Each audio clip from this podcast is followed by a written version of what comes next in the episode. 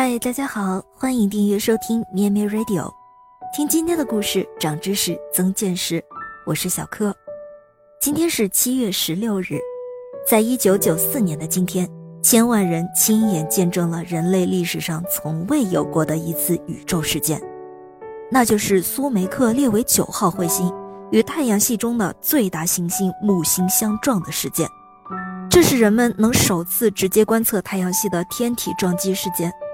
它引起了全球不少主流媒体的关注，也吸引了全世界的天文学家观测。透过这次事件，人们能知道更多木星及其大气的资料，以及木星扮演着内太阳系的清道夫角色，以强大的引力来清理太空垃圾。说到苏梅克列维九号彗星呢，这是一颗以美国天文学家尤金·苏梅克和卡罗琳·苏梅克。以及天文爱好者戴维·列维的姓氏命名的，他们是在1993年3月24日，利用美国加州帕洛马天文台的46厘米天文望远镜发现的这颗行星。这颗彗星呢，也被简称为 SL9 彗星。天文学家通过观测和计算发现，SL9 闯进我们太阳系已经有了相当长的时间，它在飞向太阳系内层的途中。于一九九二年七月就到达了离木星中心只有四万千米左右的位置。对于半径达到七万千米的木星来说，这是个很近的距离。木星的强大引力毫不客气地把离得如此近的 SL9 给瓦解了。到一九九四年七月十六日，它至少已经被分裂成二十一块碎片，其中最大的一块宽约四公里。以每秒六十公里的速度连珠炮一般向木星撞去，这些碎片排成一列，全长超过十六万千米。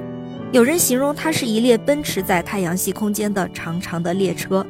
又被称作宇宙中的长项链。SL 九于格林尼治标准时间一九九四年七月十六日二十时十五分，开始以每小时二十一万公里的速度陆续坠入木星大气层。撞向木星的南半球，形成了彗星撞木星的天文奇观。这次彗木相撞的撞击点正好在相对于地球的背面阴暗处，人们在地球上无法直接观察到撞击的情况，但是木星周围有十六颗卫星和两道暗淡的光环，科学家们可以观察到撞击对木星的卫星和光环产生的反光效应。此外，木星的自转周期为九小时五十六分钟，众多的撞击点可以随着木星的快速自转运行到面对地球的位置，使人类每隔二十分钟左右就能观察到撞击后出现的蘑菇状烟云和其他效应。多块碎片的撞击威力中，以碎片 G 的威力最大，其威力达到了六万亿吨 TNT 炸药，当量相当于全球核武器储备总和的七百五十倍。所造成的疤痕比地球的直径还要长。虽然因发生的地点十分遥远，对地球并没有感知上的任何影响，但是我们必须意识到，这次彗木相撞相当于在一百三十多个小时中，在木星上空不间断地爆炸了二十亿颗原子弹，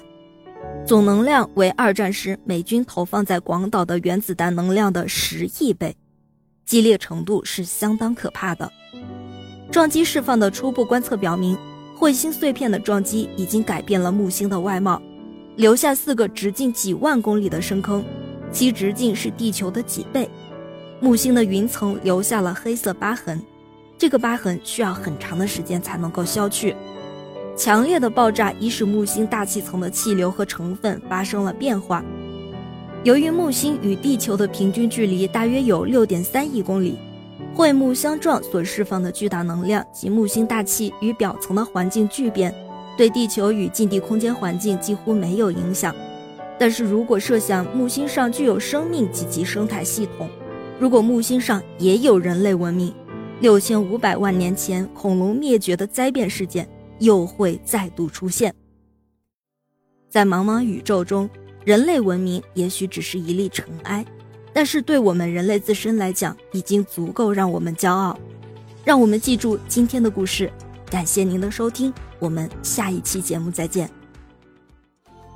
咩咩 Radio 陪伴每一个今天。